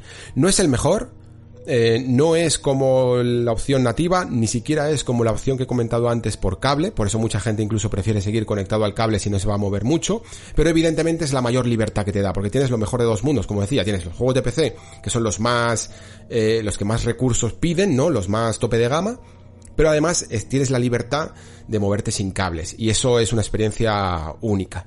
Esto va a ser el, el siguiente paso probablemente al que haya que enfocarse para una tercera generación porque es quizá la más llamativa. De hecho, Karma comentaba porque esta, esta opción hay que trastear bastante, bueno, no bastante, pero un poquillo hay que trastear para conseguir activarla, ¿no? Porque no viene de fábrica, ¿vale? Toda la accesibilidad que tiene el, las Oculus Quest Aquí eh, necesitas hacerte una cuenta de desarrollador, cosas que parecen un poco complejas, pero luego al final lo, resuelves en un par de horas, que te pongas a hacer videotutoriales de estos y, lo resuelves. Pero Carmack decía que, se enfrentó un poco a su equipo técnico porque el equipo técnico de Oculus debe de ser bastante pijo. Y decía que no le molaba nada, que si la calidad no era la, suficiente, el, tiempo de respuesta no era el suficiente para ellos, entonces no iban a implementarlo de manera oficial, ¿no? Y, y Carmack le respondía, ahora mismo hay alguien utilizándolo todos los días. ¿Qué más da que no sea óptimo, no? ¿Qué más da que no que no lo hayamos pulido todavía o que no tengamos las capacidades para pulirlo todavía? Vamos a implementarlo porque mucha gente todavía más se va a, a acercar cuanto más fácil sea. Y yo creo que tiene toda la razón. Vamos, es que me atrevería a decir que la más de la mitad de las personas que, que saben un poco del tema y se compren una Quest 2 lo van a hacer para utilizar el Virtual Desktop.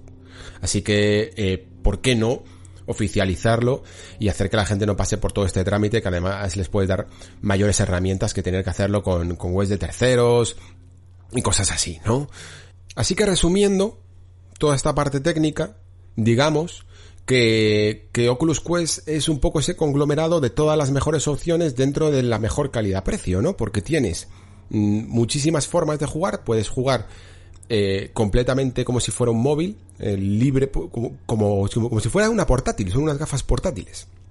Pero luego también las puedes enchufar a PC para conseguir una buena calidad o incluso puedes jugar a los juegos de PC de forma inalámbrica también, ¿no? ¿Y a qué puedes jugar? Pues a todo directamente. Eh, todos los juegos tienen su versión nativa para las gafas o su versión de PC, que ojo, funcionan en tiendas eh, independientes. Si tú te compras Beat Saber en PC, no te va a salir en la tienda de las gafas. Y si las compras en las gafas, lo tendrías que volver a comprar en las de PC. Esto es un poco rollo, la verdad. Pero sí que es cierto que la oferta de juegos es cada vez mejor, sinceramente.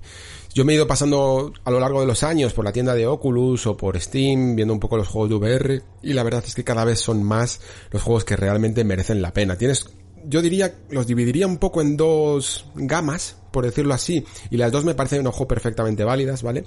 Una serían como los triple A, por decirlo así, y otras serían como juegos más accesibles, más rápidos, más, más divertidos de, de empezar y jugar rápidamente, de partidas cortas, pero que, que en el fondo casi yo diría que son hasta los más eh, demandados y que ahí entra evidentemente pues este Beat Saber que, que es prácticamente una sensación, este Pistol Whip, que es un juego de shooter con ritmo, Super Hot, que su versión de VR prácticamente parece que había nacido para ella, eh, Tetris Effect incluso, que, que ya lo había podido probar con PlayStation VR, pero que aquí evidentemente gana muchísima, muchísima más definición.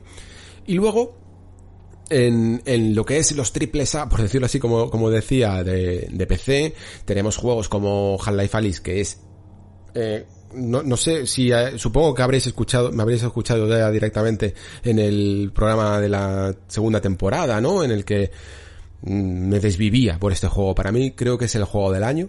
Eh, creo que es un juego que dentro de cinco años se me seguirá pareciendo adelantado a su tiempo. O estoy seguro de que hay pocas cosas que puedan llegar a ser más originales y más impactantes de lo que viví con Half-Life Alyx. Es esa sensación de estar ante algo completamente nuevo.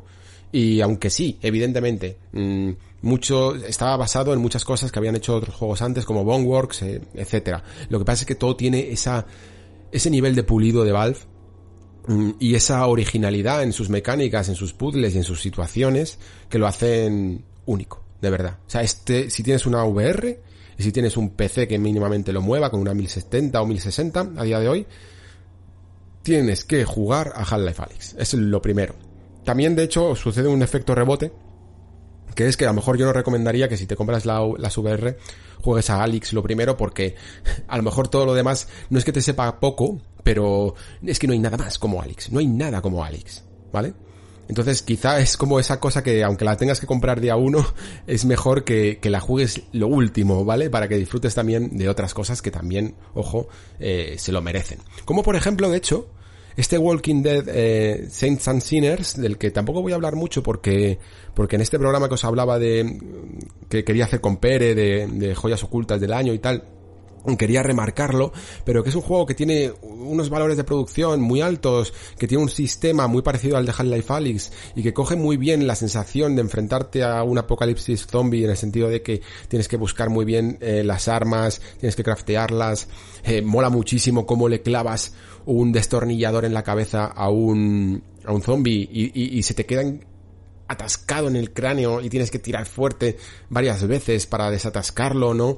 Esas costillas de construirte un arco, eh, buscar armas más avanzadas, eh, sobrevivir en un entorno hostil, están increíblemente bien hechas dentro de una aventura realmente completa, de verdad. Eh, tiene muchísimas opciones y no es el típico, la típica experiencia corta de dos horas, de una hora, ¿no? Es, es un juego completo, para que os hagáis una idea. Y de hecho yo sería casi como el segundo dentro de estos juegos grandes, ¿no? Que, que recomendaría. Y luego tienes cosas nuevas, como por ejemplo este Star Wars Squadrons, que ya os hablé de él en realidad virtual. Yo lo había probado, eh, como me, como he tenido el, disgusto, por decirlo así, de, de, meterme con Quest 2 unas semanas después de jugar a Star Wars Squadrons, solo lo había probado con mis Rift eh, originales. Y por supuesto entonces, pues la definición os hablaba de que era mucho menor que cuando jugabas en, en PC y que estabas un poco dividido, ¿no? Porque en, en realidad virtual el juego era increíble, pero los gráficos que tenía el juego en PC en un monitor pues eran muy muy llamativos y aquí con las Quest tienes todo. O sea, evidentemente todavía no llega a esa definición que puedas encontrar en un monitor, pero esas distancias de las que hablaba en las que las naves se perdían un poco, estaban se pixelaban demasiado por estar lejanas eh, o, directamente el todas las eh, componentes que hay en el espacio se perdía un poco esa, esa definición en las distancias y con las Quest 2 se recupera. Y eso es maravilloso. Eso es el producto de estos nuevos paneles mmm, de alta resolución que, que, hacen que la densidad de píxeles y ese efecto rejilla ya no influya en tu partida y se vea todo mucho mejor. Es, es maravilloso. Y a partir de aquí, en el fondo, no me atrevería a recomendar mucho más eh, personalmente porque es que es todo muy eh, personal de hecho. Porque no os puedo recomendar, por ejemplo, un juego de minigolf que a mí me encanta, me chifla, me chifla minigolf, no sé por qué, pero me, me encanta y me lo paso pipa mm, yo solo en el salón ahí haciendo hoyos. Y funciona súper bien. Pero de hecho es que, o sea, lo mejor de que no pueda hacer toda una lista de juegos recomendados es porque hay muchísimos, muchísimos. Tienes Red, eh, Infinite, tienes eh, este Asgard, Asgard Wrath, que, que es uno de los mejores juegos de de la realidad virtual de PC. Tienes Lone Echo, que, que convenció muchísimo porque tiene una forma de moverte en un entorno espacial muy llamativa porque utiliza la gravedad cero para, para hacer que tú, para hacer los desplazamientos. Va a salir una segunda parte, eh, va a salir también, no, ha salido ya, perdón, ese Echo VR que también está adaptado para, para la parte nativa de las Quest 2, que eso es otra. Ojo, hay muchas versiones, hay muchas ediciones de los juegos grandes de PC que se han logrado adaptar a la, al procesador XR1 de, de las gafas. Y por ejemplo también este Walking Dead que os hablaba tiene una versión que tiene un apartado técnico un pelín reducido, ¿no? Para, para las gafas, pero que es también muy llamativo. Va a salir, un, aparte de los Vader Immortals estos que han salido, va a salir un juego de Star Wars que se llama Galaxy's Edge, si no me equivoco, que tiene una pinta increíble. Y es que de verdad, que podría seguir nombrando, mm, son cada vez más las razones, exclusivamente en los juegos, para hacerte con unas gafas de realidad virtual. Me está quedando muy de anuncio. Pero es que sinceramente estoy emocionado. Como un jugador que me considero primerizo en la realidad virtual, que entró muy pronto en ella, mm, tengo la sensación de que muchas veces incluso entré hasta demasiado pronto y eso hizo que, que, me llevara un chasco en algunas cosas que yo creía que podían llegar a estar ya implementadas, ¿no? Me acuerdo de las primeras pruebas que, que hice con, con Skyrim, antes incluso de que saliera su propia adaptación de Skyrim VR, sino que había como muchos mods para la realidad virtual para poder probar Skyrim o, o Alien Isolation o cosillas así en realidad virtual que mareaban un montón, que estaban poco pulidas, era todo como muy experimental y incluso los propios juegos había muy pocos que realmente merecían la pena. Yo siempre mencionaba uno que evidentemente sigue estando, que se llama Cronos, que me parecía buenísimo, buenísimo, buenísimo.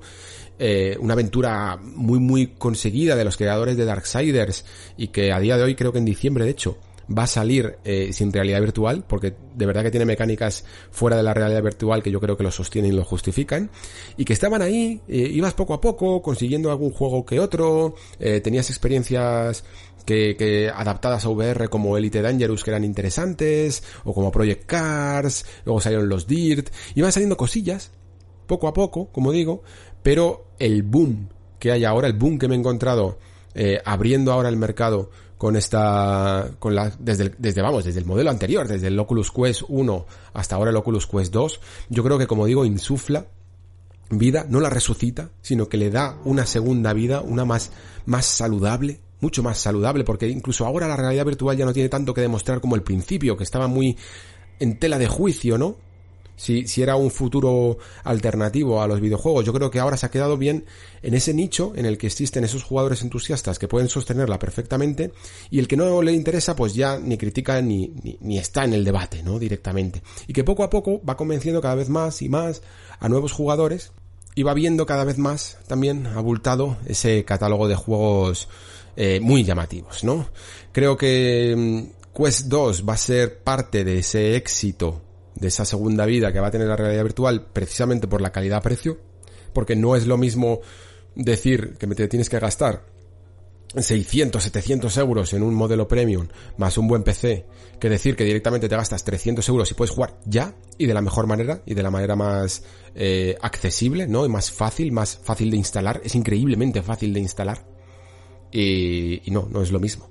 Entonces esta democratización, como se dice, de la realidad virtual la entiendo ahora gracias a Quest 2 y solo puedo recomendarla para aquel que mínimamente tenga genuino interés en ella. evidentemente. Si no te interesa mucho, tampoco quiero yo convencerte de lo contrario. Es una cosa alternativa que no tiene por qué sustituir al videojuego tradicional, pero sí que creo que cada vez más es más redondo. Yo no sé si existieran formas ahora, además, tal como estamos con la pandemia, de poder probarlo por anticipado de acercarte a algún lugar a probarlo, pero creo que, que incluso precisamente por el momento en el que nos encontramos, un dispositivo de realidad virtual es, es maravilloso. Eh, yo, por ejemplo, que he estado aquí en Madrid medio encerrado, entre, ya no solo por, por la situación, sino con el niño y tal, tampoco quiero salir mucho. Hay aplicaciones que ya no tienen solo que ver con videojuegos, sino aplicaciones eh, más culturales, ¿no? Como, como aplicaciones de National Geographic o ir al museo de Ana Frank o irte a una sala de cine, puedes ver incluso Netflix y, y Amazon Prime en una sala de cine, se ve realmente bien, que incluso puedes compartir la experiencia con amigos, te puedes meter en salas de chat, cosas que cada vez más tienen sentido sinceramente, por el momento también además que nos encontramos. Quedo muy convencido con ellas y, y lo único que lamento quizá es el momento en el que han salido, la verdad, porque sé que mucha gente está ahorrando para la nueva generación y precisamente a lo mejor no es el momento ideal para plantearse otros 300 euros más en unas gafas. Además, es algo que ni siquiera es que sea compatible con tu forma de jugar, sino que es completamente independiente. Así que es una decisión complicada, pero bueno, tampoco es que sea necesario, yo diría, tener que comprarlas día uno, pero sí al menos tenerlas en cuenta. Y nada más, vamos ahora con eh, la última parte del programa, vamos ahora con esa demo de Immortals Phoenix Rising, que la verdad es que me ha cambiado algunas preconcepciones, quizá, que tenía con el juego de Ubisoft, y que además me ha dejado con algunas reflexiones interesantes. Vamos con ello.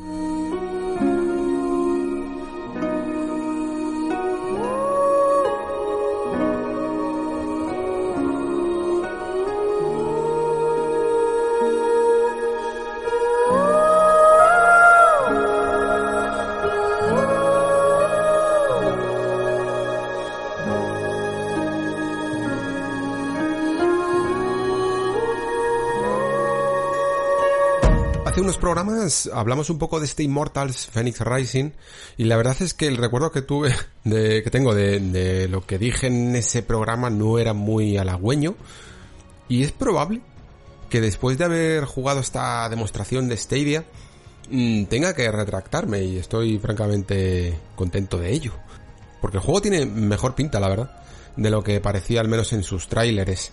La demo es curiosa porque tiene como un... Yo creo que está incluso fabricada como demo, ¿no? Con consecuencias incluso que a lo mejor no llegan a salir en, en el juego final, ¿no?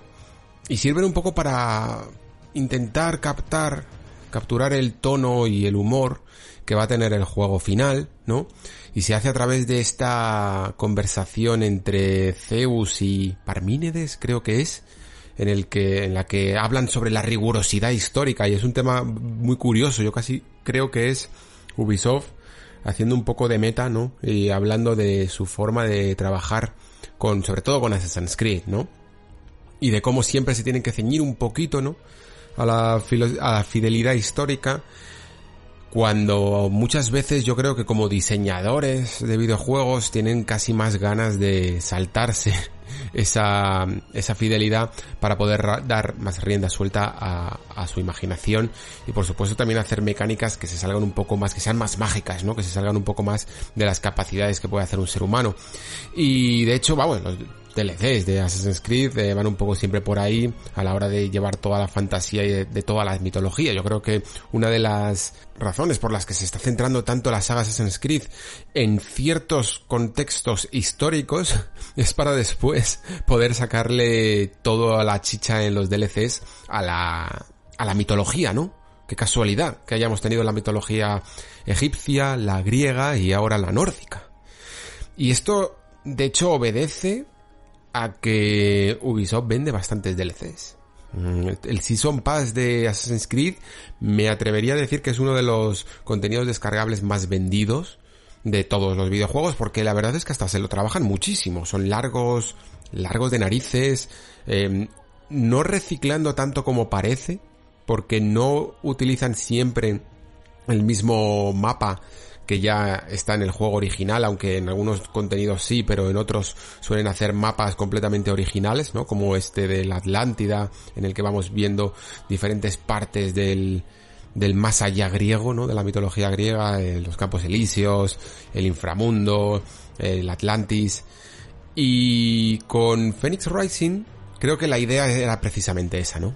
Sacarle todo el partido a un juego que pudiera dar rienda suelta a la fantasía, pero luego todo dentro de los valores de Ubisoft, que en esto sí que no creo que me equivocara, eh, de reciclar muchísimo, de reciclar muchísimo y de inspirarse en otros juegos, ¿no? En los suyos, evidentemente, porque yo creo que Immortals tiene mucho de Assassin's Creed, pero también en otras tendencias. Eh, por ejemplo, Breath of the Wild. Esto yo creo que a poco que juegues unos minutos a Immortals Phoenix Rising lo notas que hay mucho de Breath of the Wild, sobre todo en esas mecánicas de mm, energía que gestionan un poco tus capacidades y hasta dónde puedes llegar, hasta dónde puedes escalar, por ejemplo, que también eh, puedes escalar libremente aquí eh, en el juego o en el propio diseño del mundo y la estética más colorida, ¿no? Más, más cartoon, quizá, que tiene, que tiene el juego.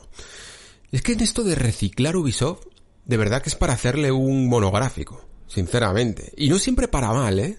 Porque mm, tiene una filosofía muy curiosa de reaprovechar cuando se pueda, ¿no? Y esto es un concepto que quizá lo, infravaloramos demasiado. Yo me, acuerdo, por ejemplo, siempre recuerdo el caso este de, Resident Evil 7 y Resident Evil 2 Remake, que, que, vamos, fue una pequeña anécdota, ¿no? En el que se veía un reloj de pared, un reloj de estos de péndulo, creo, que era exactamente el mismo. Estaba en el desván de Resident Evil 7 y de repente aparecía en la comisaría de Raccoon City en Resident Evil 2 Remake.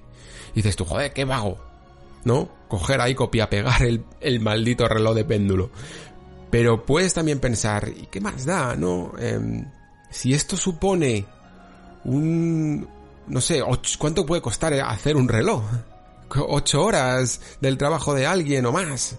Mm, pues, o de la animación del reloj y, el, modelo, el sonido, todo, puede, puedes ahorrártelo y utilizar, invertir ese tiempo en otra cosa, ¿no?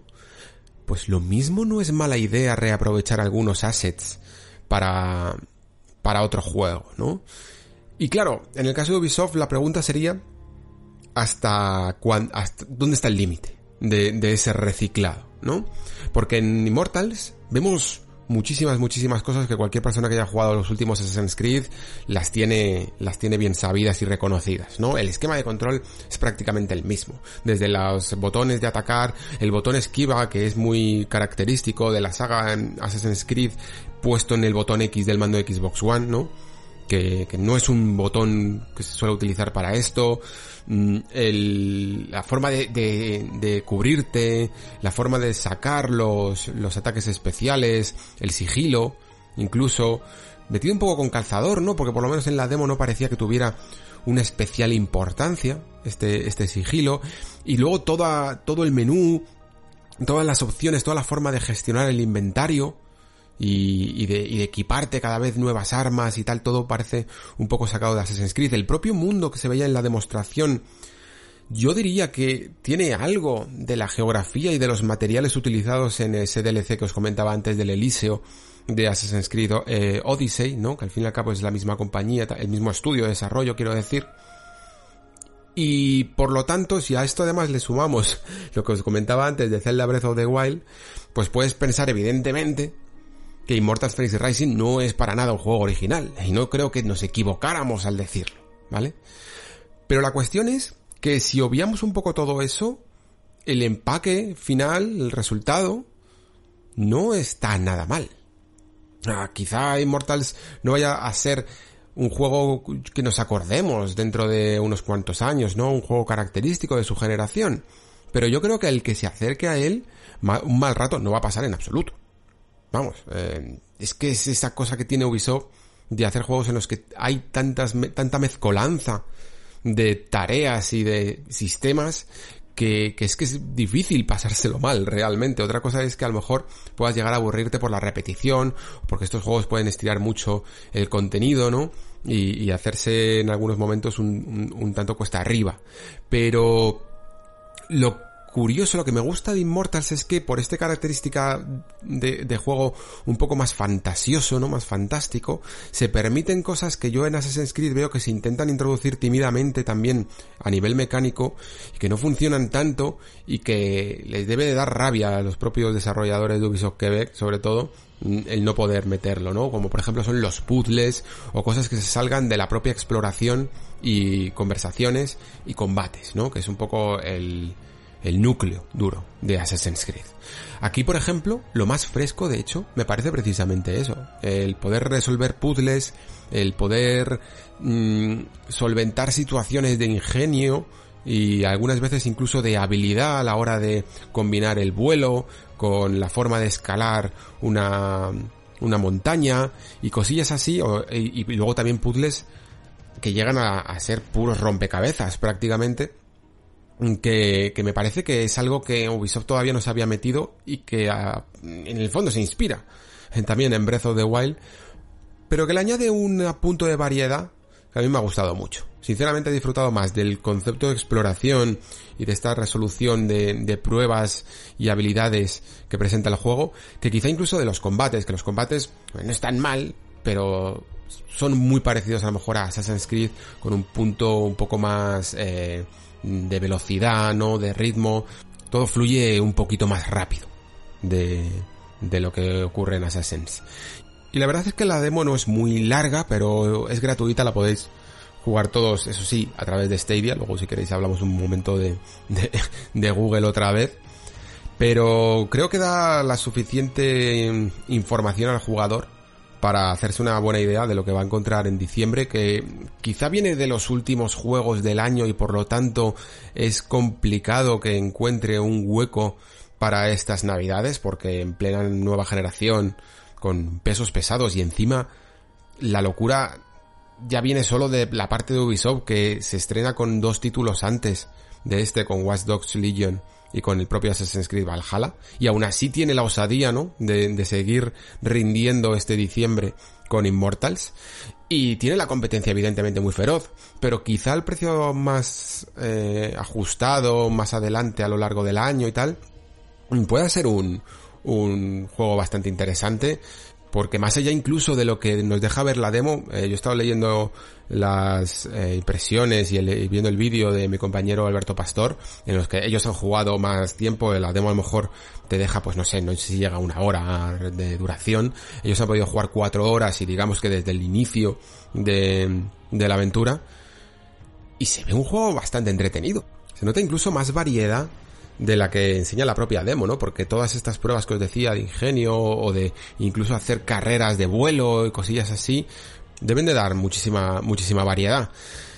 Pero con todo, evidentemente, eh, es un juego de Ubisoft y creo que hasta cierto punto también va a acusar ese, esa fatiga y esas concesiones, ¿no? Que tiene, que tiene la compañía en la que tienen una forma de hacer videojuegos tan, pues tan propia, ¿no?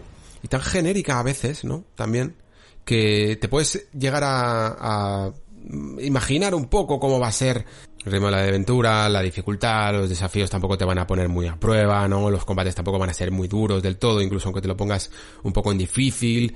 Va a ser un juego eh, para pasar un poco el rato, ¿no? Como un entremés. Y eso se nota, se nota en los combates, se nota en que ni siquiera es tan duro como Zelda, que no es que sea un juego difícil, pero al menos la esencia de Zelda, ¿no?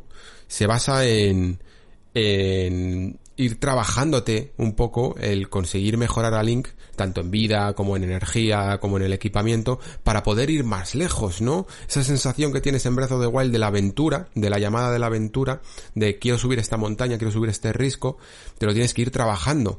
Y yo, por lo menos en la demostración de Immortals, he visto que mucho trabajar no te lo tienes que trabajar, la verdad, porque rápidamente ya estás volando, eh, escalar realmente un risco no te penaliza en absoluto, ni parece que te castigue, porque tienes bastante energía y aún así si se te acaba tienes como pociones, por decirlo así, para subirte rápidamente la energía y seguir subiendo, ¿no? Y hay pociones por todos lados, en forma de setas, incluso azules, que, que puedes conseguir para, para estar todo el rato teniendo energía de sobra, para volar o para escalar o para lo que haga falta, ¿no? No sé si esto es una cuestión de la demo y después quizá la progresión del juego vaya a ser un poco más dura, ¿no? Más que tengas que hacer más sacrificios y que te lo tengas que trabajar mucho más. Yo espero que sí, porque si no, rompe un poco con el espíritu que está intentando conseguir, ¿no? Aún así, yo Fijaos que tenía este juego un poco obviado, ¿no? Os dije que no sé si lo cubriría al final, al final de año porque voy a acusar muchísima fatiga probablemente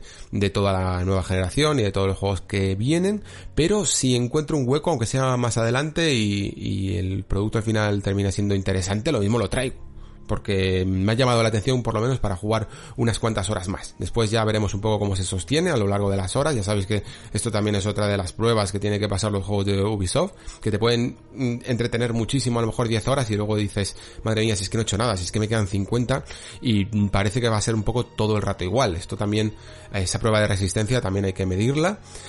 Y quizá también para terminar, eh, hablar un poco de, de Stadia, ¿no? Porque esta demostración forma parte de esa nueva, bueno, no sé, esto debe ser para, para Stadia debe ser la noticia bomba, ¿no? Que, que tengan demos en su, en su store gratis para que todo el mundo las pueda probar y han sacado como tres, una de una versión de un Pac-Man que no la tengo muy localizada, eh, otra que es el Humankind que es un juego tipo Civilization y esta demostración de Immortals eh, de lo que están casi promocionando como juego franquicia. A mí me salen por lo menos hasta eh, Google Ads por todos lados, ¿no? De la, de, la demo. Parece que le están dando un poco más de bombo. Y entiendo que mucha gente, volvemos otra vez a, a la a la clásica, al clásico debate sobre si Stadia funciona bien o funciona mal, ¿no?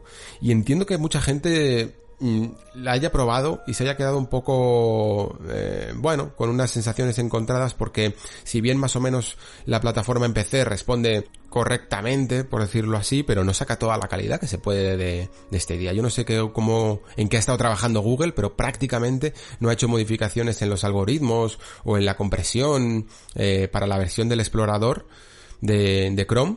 Mientras que si lo juegas en un Chromecast, por ejemplo, pues tienes un tiempo de respuesta y, y, una calidad mucho mayor. A ver, entiendo perfectamente que, por ejemplo, el Stadia Pro en, en la versión de Chrome no está habilitado, por lo tanto no puedes hacer super sampling con los 4K, en Chromecast sí, en, tienes también el mando de, yo tengo por ejemplo el mando de Stadia, con lo cual el input lag está un poco reducido porque está conectado directamente a Wi-Fi sin pasar por, por eh, un ordenador o por el Chromecast, ¿no?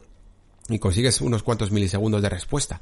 Pero no es nada que no se pueda evidentemente hacer con, con la versión de, de explorador o la versión de, una versión de PC dedicada porque la competencia ya lo está haciendo y lo está haciendo francamente bien, ¿no? Se están quedando un poco atrás. Yo he estado comparando un poco estas dos versiones, de jugar en PC y jugar en Chromecast, y no hay color. Eh, sinceramente creo que la única forma a día de hoy de jugar bien y con buena calidad a Stadia es a través de este Chromecast, que además necesitas, creo que sea el 4K para que funcione bien. Y entiendo perfectamente entonces, pues todas las críticas que se le hace a, a Google. Si ya su, como hablábamos al principio del programa, si ya su manera de comunicar es terrible, su servicio es terrible y su calidad no la saben demostrar, pues es que se va a convertir en un producto fallido si no lo es ya. Aún así, os recomiendo que la probéis porque siendo gratuito creo que quizá es una de las cosas más atractivas para, para bueno, pues para probar un poco el juego en streaming y ya de paso pues probar la demostración. Y si lo hacéis, pues contadme, a ver qué, qué os ha parecido, si os parece interesante traerlo al programa. Y hasta aquí el nexo de hoy, que ha sido un poquito más corto de lo habitual. Hemos tenido una semana un poco más eh, tranquila, digamos, en cuanto a actualidad del videojuego. Y ya sabéis que además es que tampoco me da tiempo a prepararme últimamente, aunque le estoy dando vueltas un par de temas que me llaman mucho la atención y me gustaría desarrollar, me gustaría investigar un poco más de ellos. No sé si se tendrán que ir evidentemente a, a lo mejor a, al año que viene o a diciembre o en algún momento que me pille con un poco más de tiempo y más tranquilo de la actualidad porque son temas de estos que no quiero olvidarme de ellos, que no quiero olvidarme tampoco de, de hincar los codos y prepararme un, un tema largo y profundo, ¿no? Creo que es una de las señas de identidad también del Nexo, pero que de momento habrá que tener un poco de paciencia porque la actualidad también pide, pide paso. La próxima semana probablemente, si todo va bien, a lo mejor tenemos este Watch Dogs Legion. Intentaré a lo mejor pedir ayuda con, con Assassin's Creed Valhalla porque no sé si me va a dar tiempo a, a traerlo y ya nos pondremos con, con lo que siempre digo, ¿no? Con Xbox, con PlayStation 5 y con los juegos más interesantes del catálogo. Sin más, eh, muchísimas gracias por estar ahí, muchísimas gracias por escuchar. Se despide Alejandro Pascual. Hasta el próximo programa.